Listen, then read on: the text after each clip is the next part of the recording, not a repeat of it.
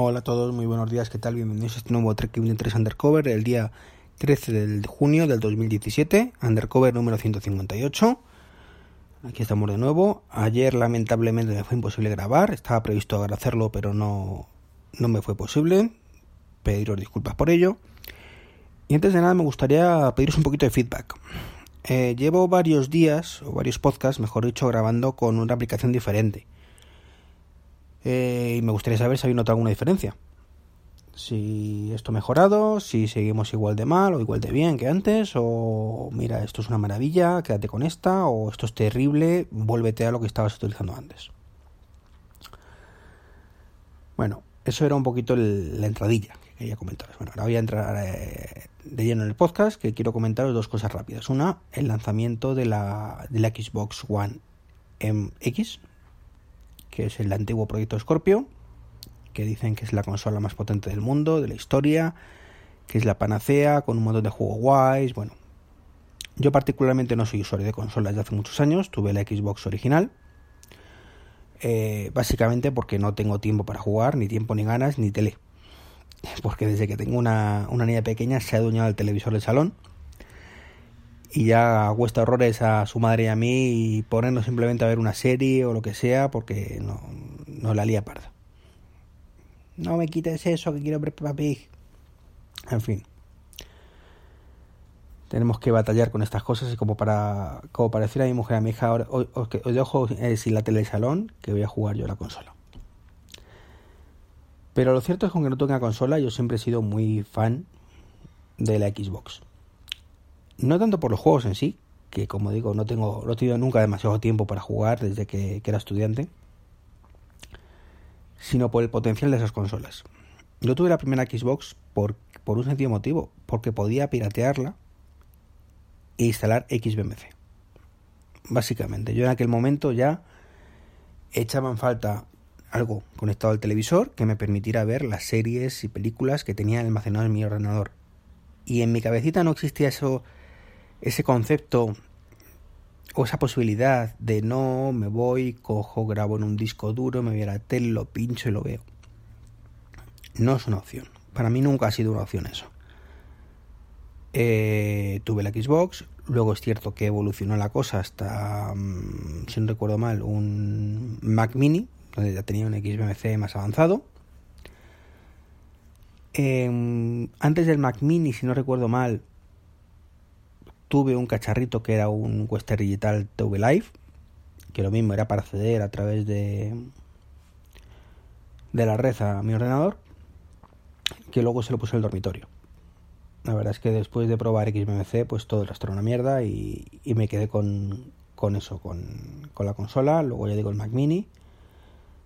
Y el Mac Mini lo tuve... Mm, ah, bueno, claro, este, estaba yo haciendo memoria, digo, este, yo lo tuve hasta un tiempo, pero luego dejé de utilizarlo. ¿Por qué? Porque me compré un Smart TV. Un Smart TV Complex, que era la evolución del XBMC. ¿Y por qué os estoy contando todo esto? Pues básicamente porque, como digo, la Xbox actual, la Xbox One, es la que más papeletas tiene, la One o la One S o la One X, que es la nueva, que saldrá en noviembre, si no recuerdo mal es la que más potencial tiene para usarlo como centro multimedia de todo. Puedes conectar una webcam, puedes tener videoconferencias por Skype, eso que sabéis que me encanta. Eh, y por supuesto, puedes tener acceder a todo tu contenido desde la tele del ordenador o del NAS o de lo que tengas a través de XMC. Entonces, como he dicho muchas veces, si algún día me compro una consola, me compraré una Xbox. Que no voy a hacerlo, voy a hacerlo porque no tengo tiempo, ni ganas, ni dinero. Para, para eso por lo menos tengo otras prioridades. Y lo cierto es que ahora tengo el Apple TV que me ofrece todo eso y mucho más. Bueno, mucho más no. No me ofrece videoconferencias y los juegos son de aquella manera, pero bueno, como no tengo tiempo para jugar, pues para ver contenido de televisión me sobra. Pero hoy quería, bueno, verte esta noticia, que seguro que habéis leído, que, que ya digo, me parece la, mejor consola con diferencia por encima de Sony, que, se ha centrado en simplemente en juegos, que sí, que para los gamers es lo importante, pero bueno. Quería hablaros de, la dejadez, otra vez más. Eh, comenté en el podcast anterior que la culpa de que el iPad no fuera un sustituto real de un ordenador, entre otras muchas cosas, parte culpa de Apple, evidentemente, que lo está haciendo bastante bien con el iPad Pro nuevo e iOS 11, pero era de los desarrolladores que no, que no sacaban aplicaciones, básicamente, que no se ponían las pilas y no sacaban aplicaciones compatibles. Y lo más triste es cuando ves que aplicaciones compatibles pues dejan de funcionar por la dejadez de esos desarrolladores. Eh, desde hace desde iOS 10 no sé si directamente la, primera versión o, a través de una subversión, la 10.1, la 10.2, etcétera. Si vais a bueno, si abríais una aplicación que no era compatible con 64 bits, ya os avisaba. Os llega una notificación, oye, mira que si quieres abrirla, la abrimos, pero que sepas que esto no es compatible con 64, bits, eh, puede que ralentice el sistema, etcétera, etcétera. O puede que deje de funcionar pues hasta ese momento pues hacía, decías aceptamos barco y, ya está. Si te he dicho si te vas a generar la información, bueno pues en un momento dado te dice aplicaciones y ahí te dice cuáles no son compatibles con 64 bits. El problema es que ha llegado iOS 11, en beta por ahora, y directamente esas aplicaciones dejan de funcionar. Así, directamente. Ya sin baños calientes. Después de un año o cerca de un año advirtiéndolo a Apple, bueno, pues llega su brazo ejecutor y dice con iOS 11 se las aplicaciones que no son compatibles con 64 bits. Y me encuentro con una lista de algunas aplicaciones, bueno, pues que yo en su momento instalé, que me gustaban, eh, como conversor para, para el iPad, ya que el que utilizo en, en, iPhone es Converbot, que también deja de funcionar y ese pues directamente eh, mejor borrarlo porque no va a actualizarlo, porque es el cacho perro del, de Tweetbot y hace años que no lo toca. Así que tendré que buscarme otro conversor, tanto para, para iPad como para iPhone. Me encuentro con un juego que se llama The Great Fusion, que hace poco además lo pusieron gratuito, supongo que lo iban a abandonar, que tampoco lo puedo abrir ahora en iOS 11. Y es una pena porque el juego me ha molado. Tampoco puede jugar mucho, era una aventura gráfica. Pero, pero joder, actualiza los 64 bits, no seas perro. Eh, tengo una aplicación, bueno, bueno, que si lo tengo que borrar lo borro, evidentemente, no pasa nada. Convex lo puedo borrar, Grid Fusion lo puedo borrar, eh, no juego ya está, y 450.000 juegos en la, en la, Xbox, en la, en la Play Store. Así que no es un problema grave. ¿Qué más? Tengo una aplicación que se llama Club de Benefits. Es una aplicación del, de Fetico, de la, del, ¿cómo se llama esto? El sindicato este de Fetico que bueno, nos ofrecen descuentos y cosas de estas, bueno, pues la aplicación la cutre a más no poder eh, y deja de funcionar con iOS 11. No sé si la actualizarán, crearán otra, se pondrán las pilas o directamente dirán, no, la vida es dura, os jodéis. Eh, hay una aplicación de Withings, de la báscula, que ahí tengo que decir que es culpa mía, Wi-Fi sustituyó esta aplicación por otra hace mucho tiempo. Yo tengo las dos instaladas porque me gustaba mucho como me mostraba la información la original. Bueno, pues deja de funcionar. Básicamente deja de funcionar, la borro, me quedo con la nueva y punto. Ahí no puedo acusarles tampoco de dejadez, simplemente de haber empeorado la aplicación para mi gusto. Eh, curiosamente, una aplicación de chat que no he utilizado en la vida, que se llama IM, IM Plus Pro, la bajé en su momento, no sé para qué, pero bueno, era que, que era compatible con, Messenger y cosas de estas, supongo que sería por eso. Pues la borro y listo, no, no la he utilizado, pues no pasa nada. Goodreader, que me hacía los apaños para ciertas cosas, bueno, aunque es cierto que cada vez es más prescindible, tampoco lo habría mucho últimamente. Sacaron nueva versión, también de pago, eh, no pasé por el con lo cual, bueno, pues borro Goodreader y a tomar por saco. dos aplicaciones de Samsung, qué raro, que se llaman Smart View, ambas, se llaman igual, que es para controlar los televisores. Pues menos mal que tengo alternativas, porque como utilizar estos es para matar los de Samsung. La verdad es que siempre han sido unas aplicaciones muy mierdosas, pero bueno. No me gustaba utilizarlas y lo que pasa es que hay ciertas cosas que no, hay alternativa, como para pasar contenido a la tele y cosas así. Todo lo borro y punto.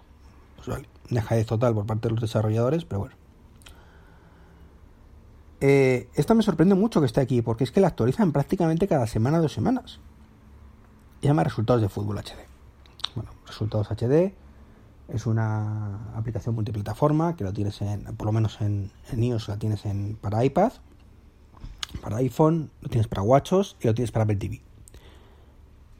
Y no entiendo por qué no la tienes actualizada a 64 bits. Cuando realmente actualizar una aplicación a 64 bits es una chorrada. Es una auténtica chorrada, pero bueno.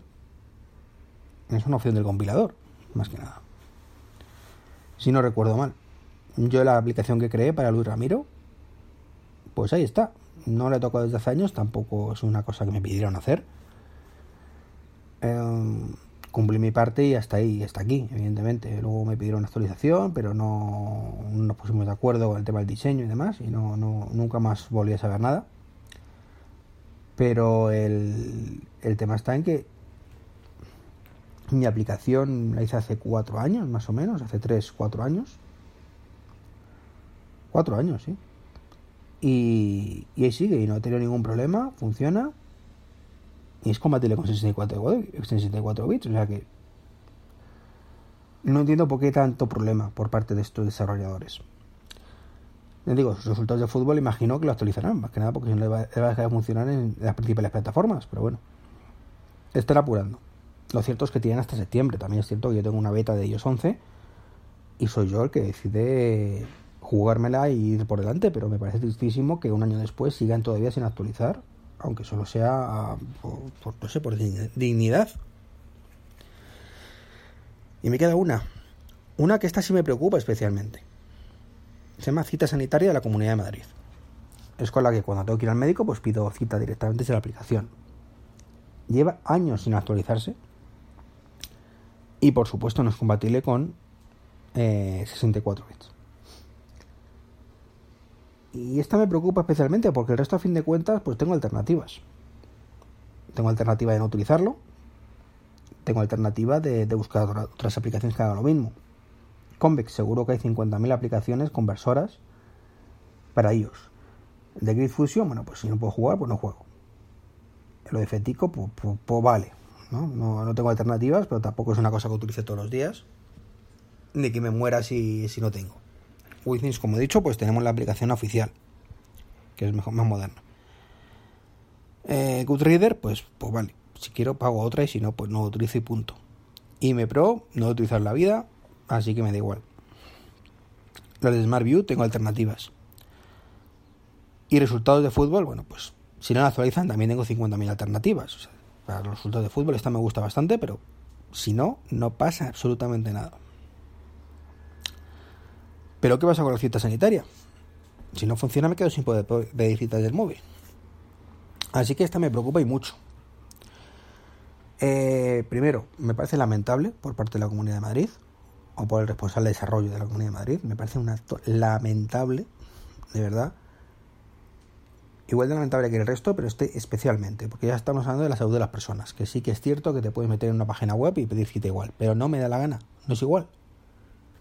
Yo aquí tengo los datos míos, de mi hija, de mi mujer, pido cita y punto. No tengo por qué estar metido en una página web, coger mi, mi, tarjeta que ya metí en su momento la aplicación y buscarlo. Y bueno, afortunadamente no es que vaya mucho al médico, pero al menos a este.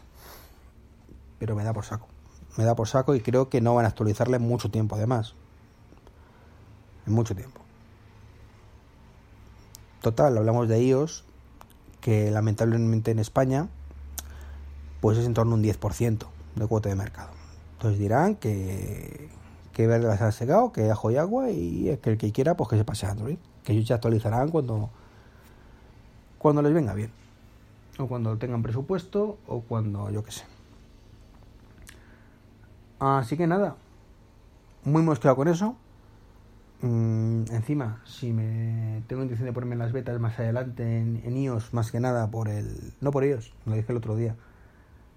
Eh, por WatchOS 4, que sí quiero, por, tanto por poder aplicar, es decir, en tuos como para ir conociéndolo y por otros temas que tengo ahí a medias, eh, necesito probar el WatchOS 4.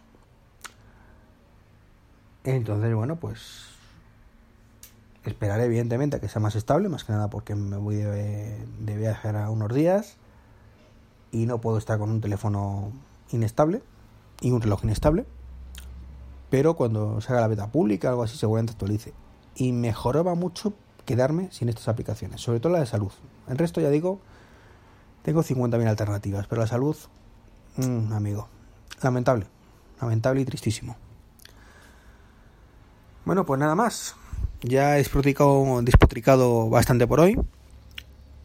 Un saludo y espero que mañana haya podcast. Tengo un día bastante ajetreado, pero me gustaría grabar. Un saludo y hasta mañana o si no ya hasta la semana que viene. Adiós.